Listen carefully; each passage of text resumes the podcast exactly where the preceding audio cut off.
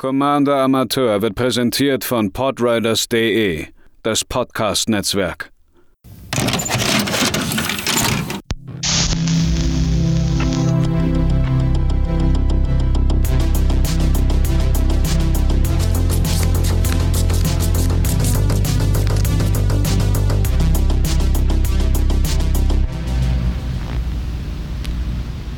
Einen wunderschönen guten Tag, liebe Zuhörerinnen, hier zu einer neuen Ausgabe von Commander Amateur. Mein Name ist Matze, ich benutze Er-Ihm-Pronomina und wir haben uns heute wieder in die Brauerei begeben. Denn der, äh, oder ja, der beste Commander aller Zeiten wurde gespoilt. Wir befinden uns zum Zeitpunkt der Aufnahme in der ja, in der Präambel vor äh, dem Release von dem großen Herr der Ringe Set und in einem Event wurde eine äh, sehr wichtige Karte gezeigt, nämlich Bill the Pony. Äh, gezeichnet von Christina Kraus, ein, äh, eine Figur aus den Büchern, die in den Filmen nicht so wirklich äh, auf, also beziehungsweise nicht so wirklich wichtig war. Hm. Ich habe die Bücher ja nie gelesen, aber das gesamte äh, Magic Set konzentriert sich deutlich mehr auf ähm, auf die Vorlage von äh, Tolkien. Und äh, Bill the Pony ist ein legendäres Pferd. Es kostet drei farblose und ein weißes ist ein 1-4. Wenn Bill the Pony ins Spielfeld äh, kommt oder Spielfeld betritt, machen wir zwei Food Token. Und wir können ein Food Token opfern oder ein Food opfern und ähm, bis zum Ende unseres Zuges äh, fügt eine Kreatur, die wir kontrollieren, ihren Kampfschaden mit ihrer äh, Widerstandskraft anstatt ihrer Stärke zu. Zum äh, nochmal zur äh, zum Erinnern, ein Food Token, ein ich weiß gar nicht mehr, was die deutsche Übersetzung war, war auch irgendwas sehr, sehr Seltsames. Äh, es sind Artefakte, die zwei Mana und Tappen als Kosten haben und nochmal opfern, dann kriegen wir drei Leben. Ähm, jetzt ist natürlich die Frage, was machen wir denn mit Bill, dem Pony? Und meine Idee war es jetzt hier in dieser Brauerei äh, ein oder sagen wir mal anderthalb kleine ähm, äh, ja, Winkel für einen Deckbau zu geben. Das allererste, was wir hier haben, ist nämlich ein Enter the Battlefield Effekt. Ein, äh, wenn diese Kreatur das Spielfeld betritt. Und das ist jetzt bei Bill the Pony Nummer die zwei äh, Food Token. Also habe ich äh, natürlich das allererste, was man hier tut, in diese äh, Brauerei reingeschmissen. Ein Cloud Shift, ein weißes für ein Instant. Man schickt eine Kreatur, die man kontrolliert ins Exil und dann kommt sie zurück unter der, unserer Kontrolle. Äh, ein Ephemerate ist eigentlich genau das gleiche, außer dass sie Rebound hat. Das heißt, ähm, die Karte geht nicht in den Friedhof, sondern ins Exil und am Anfang des Abgibs dürfen sie noch, wird sie automatisch nochmal gesprochen. Eerie Interlude ist das Ganze in ähm, weiter Form. Zwei farblose, ein weißes Instant. Man schickt eine beliebige Anzahl an Kreaturen ins Exil und äh, die wir kontrollieren, wichtig. Und die kommen am Anfang unseres nächsten Endsteps wieder. Äh, Lysel Acrobatics ist das Ganze für ein Mana mehr. Man darf aber ein W20 würfeln und von 10 bis 20 passiert dieser Effekt zweimal. Oder aber auch Teleportation Circle. Ist das Ganze nämlich als Enchantment, drei farblos, ein weißes. Am Anfang unseres Endsteps können wir bis zu ein äh, Artefakt oder Kreatur, die wir kontrollieren, ins Exil schicken und dann kommt sie zurück unter unserer Kontrolle. Ähm, das ist also der, das klassische, äh, der klassische Mono-White Blink Kram. Davon gibt es noch sehr viel mehr, würde man in dieser Art von Deck spielen. Und wenn man das schon macht, dann kann man natürlich auch Karten mitnehmen, die das Ganze ein bisschen verstärken. Äh, zum Beispiel Rumor Gatherer, ein farblos, zwei weiße, zwei eins und hat Alliance, also Creature Fall. Immer wenn eine andere Kreatur ins Spielfeld unter unserer Kontrolle kommt, dürfen wir äh, Hellsicht 1 anwenden. Und falls dieser Effekt zum zweiten Mal ausgelöst wird, äh, dürfen wir stattdessen eine Karte ziehen. Es ist also Card Draw und genau das, was wir wollen. Wir wollen immer wieder Kreaturen unter unserer Kontrolle ins Spielfeld kommen lassen. Wenn wir schon mit vielen ETBs arbeiten, spielen wir natürlich auch Panharmonicon vier äh, farblose und falls ein Artefakt oder Kreatur ins Spielfeld betritt und dadurch ein Trigger ausgelöst wird, wird der zweimal stattdessen ausgelöst. Ähnlich funktioniert Alice Norn, Mutter der Maschinen, vier farblos, ein weißes, vier sieben, äh, Hellsicht, nee, Wachsamkeit. Und äh, hat genau das gleichen, diesen gleichen Effekt, außer dass es nicht nur eine Kreatur oder ein Permanent ist, äh, Kreatur oder Artefakt, sondern jeder Permanent. Und er oder sie verhindert auch noch die äh, ETBs unserer GegnerInnen. Und ebenfalls von Christina Kraus gezeichnet, deswegen habe ich das extra erwähnt, ähm, Preston the Vanisher. Drei farblos, ein weißes, ein Hasen, Zauberer, 2-5. Immer wenn eine andere Nicht-Token-Kreatur unter unserer Kontrolle das Spielfeld betritt, falls sie nicht gesprochen wurde, äh, machen wir einen Token, der eine Kopie dieser Kreatur ist. Außer es ist eine äh, 0-1 weiße Illusions-Token. Äh, und wir können für ein farbloses und ein weißes fünf Illusionen äh, opfern und ein Permanent ins Exil schmeißen. Das bedeutet, sollten wir Preston draußen haben, wir blinken äh, Bill the Pony, kriegen wir zwar einen legendären Token, aber äh, der bitte der trotzdem das Spielfeld. Und wir bekommen statt ein, äh, statt zwei Food Token vier. Super. Jetzt ist natürlich die Frage, was machen wir denn überhaupt äh, mit dem Food? Hm, das ist jetzt eine Sache, die in Weiß noch nicht so richtig ausgearbeitet wurde. Hier sind ähm, Artefakt Kreaturen relativ groß, aber reine Artefakte ein bisschen weniger. Ähm, als Food-Synergie habe ich jetzt einfach reingeschmissen einmal den Leonenelder, ein weißes 1-1er Katzenkleriker. Wenn ein Artefakt ins Spiel kommt, äh, dürfen wir ein Leben bekommen.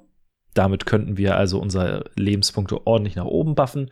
Oder der Veil of Assimilation. Ein farblos, ein weißes, immer wenn das Ding oder es ein Artefakt oder ein anderes Artefakt unter unserer Kontrolle ins Spielfeld kommt, kriegt eine Kreatur, die wir kontrollieren, plus eins, plus eins und Wachsamkeit bis zum Ende des Zuges. Das Ganze mit Panharmonicon, Elishnorn und so weiter und so fort würde natürlich nochmal doppelt äh, gut sein, aber dadurch äh, können wir vielleicht eine Art äh, schönen Angriff formieren und jetzt die äh, witzige Sache. Ich habe mal geguckt, wie viele Karten in Mono Weiß denn bisher mit Food arbeiten. Es sind sau wenige. Das, das war so ein bisschen seltsam. Äh, Witches Oven ist der Klassiker, ein farbloses für ein Artefakt. Man kann eine Kreatur opfern und einen Food-Token machen. Außer wenn die äh, Toughness der geopferten Kreatur vier oder höher war, dann macht man nämlich stattdessen zwei Food-Token. Und äh, Late to Dinner haben wir auch noch drei farblose, ein weißes, das ist ein Reanimate Spell. Man holt eine Kreatur aus dem Friedhof zurück und macht einen Food Token. Und dann die Karte, die wahrscheinlich so, ähm, die war Draft Chaff, die war für nichts gut aus Eldrain und im Bill the Pony. Könnte ich mir vorstellen, ist sie eine der besseren Karten. Zwei farblose, ein weißes.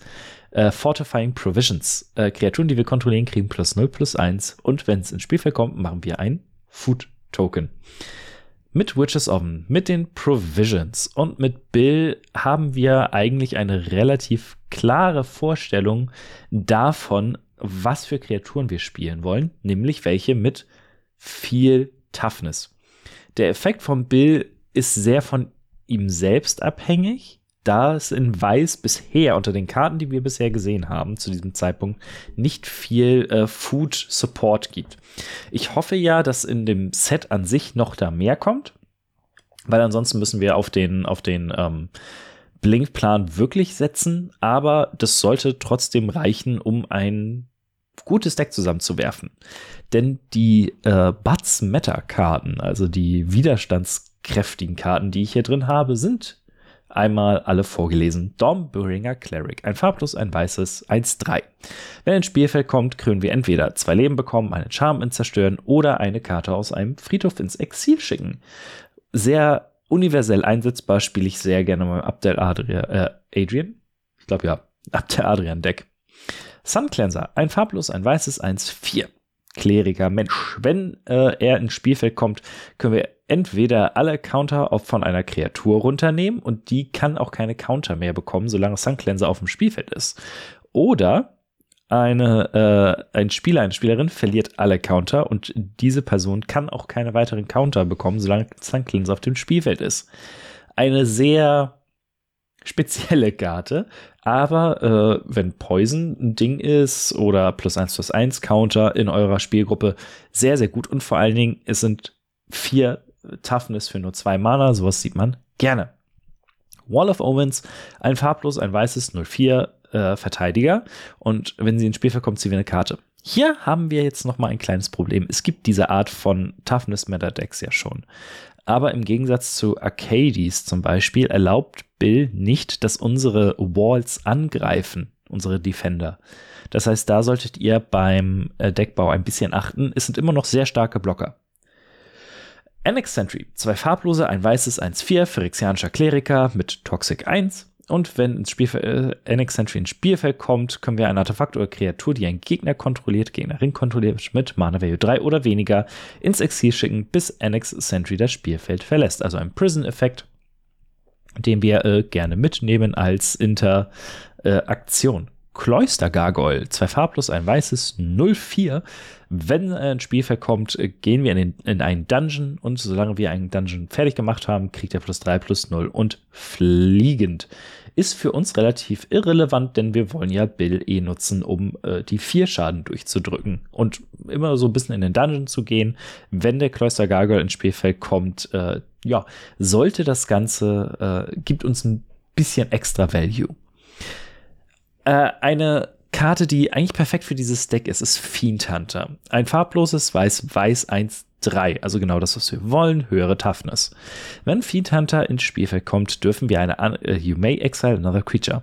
Und dann als extra Paragraph, wenn der Fiend Hunter das Spielfeld verlässt, kommt die ins Exil geschickte Karte unter der Kontrolle ihres Besitzers zurück aufs Spielfeld. Die Karte ist bekannt dafür, in irgendwelchen absurden Möglichkeiten Infinite zu gehen. Denn dadurch, dass äh, diese beiden Absätze voneinander getrennt sind, ich Judge, Call, aber ich glaube, es ist so, Fiend Hunter kommt ins Spielfeld, Ability aus auf dem Stack, wir können ihn flickern oder blinken, wie auch immer man das nennen möchte. Und ähm, wenn die Ability, die als erstes auf den Stack gegangen ist, dann wird die, äh, wenn die resolved, geht die Kreatur, die damit angetragen wurde, automatisch ins Exil und kommt nicht mehr wieder. Das wurde bei Karten wie NX Sentry und so weiter und so fort gefixt. Aber der Fiend Hunter ist immer noch da, passt perfekt in dieses Deck. Damit können wir eine ganze Menge Bullshit anstellen. Core Celebrant, zwei farblose, ein weißes, eins vier. Wenn er oder eine andere Kreatur ins Spielfeld kommt, unter unserer Kontrolle kriegen wir ein Leben. Man kann hier sehr viele von den Soul Sisters spielen, weil man sehr viele Kreaturen macht oder Kreaturen ins Spielfeld kommen lässt. Dementsprechend haben wir hier auch wieder ein bisschen Life-Gain. Glorious Protector, zwei farblose, weiß-weiß, drei, vier. Flash Flying, Angel Klerikerin. Und wenn sie ins Spiel verkommt, können wir eine beliebige Anzahl an Nicht-Engel-Kreaturen, die wir kontrollieren, ins Exil schicken, bis Glorious Protector Spielfeld verlässt. Also eine Art ähm, Schutzspruch, der theoretisch auch noch eine Art Flicker ist, wenn ein, äh, wenn ein Boardwipe auf dem, auf dem Stack liegt Stonehorn Dignitary, drei farblose, ein weißes, eins vier. Wenn Spiel verkommt, muss ein äh, Gegner, eine Gegnerin ihre nächste Kampfphase überspringen. Äh, den Flickern sollte äh, vielen äh, ja, sagen, okay, dann ja, haben wir halt überhaupt keine Kämpfe mehr. Radiant Solar, fünf farblose, ein weißes, drei sechs fliegend Lifeling. Wenn äh, sie oder eine andere Nicht-Token-Kreatur ins Spielfeld kommt, äh, gehen wir in den Dungeon. Äh, der Discard Spell ist relativ irrelevant für uns. Wir sind kein Reanimator Deck oder der Discard Modus. Das heißt, äh, hiermit können wir in ein Blink Deck in einer tierischen Geschwindigkeit durch die Dungeon flitzen und uns ordentliche Value abholen.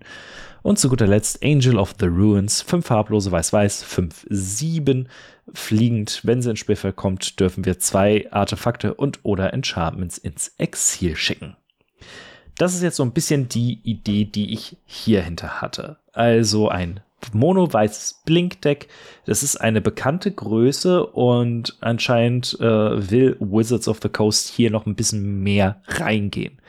Wenn man Bill ins äh, die Command Zone legt, hat man auch noch diesen diese ja diesen Anreiz auf eine Art Toughness Matter Strategie zurückzugreifen. Das heißt aber nicht, dass ihr nicht äh, auch noch andere starke Blink Kreaturen spielen könnt. Wir haben die ganzen äh, Priest of Ancient Lore und Inspiring Overseer, die, wenn sie ins Spiel kommt, eine Karte ziehen und ihr bekommt ein Leben. Den gesamten Bums könnt ihr ja trotzdem spielen. Ihr müsst ja Bills Effekt mit den Food Token nicht immer nutzen. Und was Bill auch noch als Vorteil hat, äh, Bill ist nicht annähernd so gefährlich wie eine Alice Norn, Mother of Machines oder eine Press oder ein Preston the Vanisher. Das heißt, ihr könnt diese Karten im Deck spielen und euer Deck dadurch durchaus stark machen, ohne dass ihr von vornherein schreit, hallo, wir wollen sofort getötet werden, weil ansonsten habt ihr keinen Spaß in diesem Spiel. Und deswegen finde ich Bill super cool. Ich habe nun mal ein Blink-Deck, aber äh, es ist ein, sonst würde ich sofort mich dran setzen, um Bill selbst zu bauen. Was für Karten würdet ihr da reinschmeißen? Ähm, werdet ihr Bill bauen? Das würde ich natürlich alles gerne wissen. Dafür haut mich an bei Discord, äh, auf Instagram, auf Twitter. Die ganzen Links findet ihr in den Show Notes. Wir hören uns beim nächsten Mal wieder und bis dahin habt noch eine wunderschöne Zeit.